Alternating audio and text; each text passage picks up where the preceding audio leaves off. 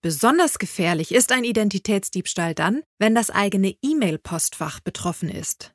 Die E-Mail-Adresse ist nämlich sowas wie ein Zentralschlüssel für Accounts im Internet, sagt Christian Friemel von web.de. Die E-Mail-Adresse, die wird ja bei den meisten Online-Diensten als Benutzername verwendet. Und wenn man erstmal Zugriff auf das E-Mail-Konto von jemandem hat, dann kann man sich in dessen Namen bei anderen Diensten anmelden. Bei Amazon zum Beispiel, bei Facebook, bei eBay, bei Zalando und so weiter. Und da kann man dann auf die Rechnung des Opfers einkaufen, man kann Verträge unter dem fremden Namen abschließen oder man kann auch ganz neue Accounts mit falschen Daten anlegen. Das eigene E-Mail-Konto sollte deswegen so gut wie möglich geschützt werden.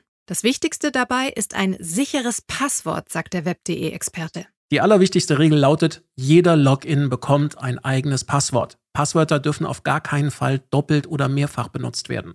Das macht leider immer noch die Mehrheit der Internetnutzerinnen und Nutzer da draußen falsch. Und ein gutes Passwort muss möglichst lang sein. Acht Zeichen sind das Minimum, zwölf sind besser. Zusätzlich sollte man überall da, wo es geht, die sogenannte Zwei-Faktor-Authentifizierung aktivieren. Das geht auch bei web.de.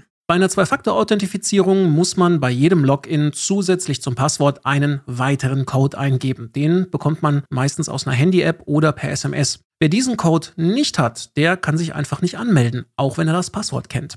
Und so ist der Account dann doppelt abgesichert.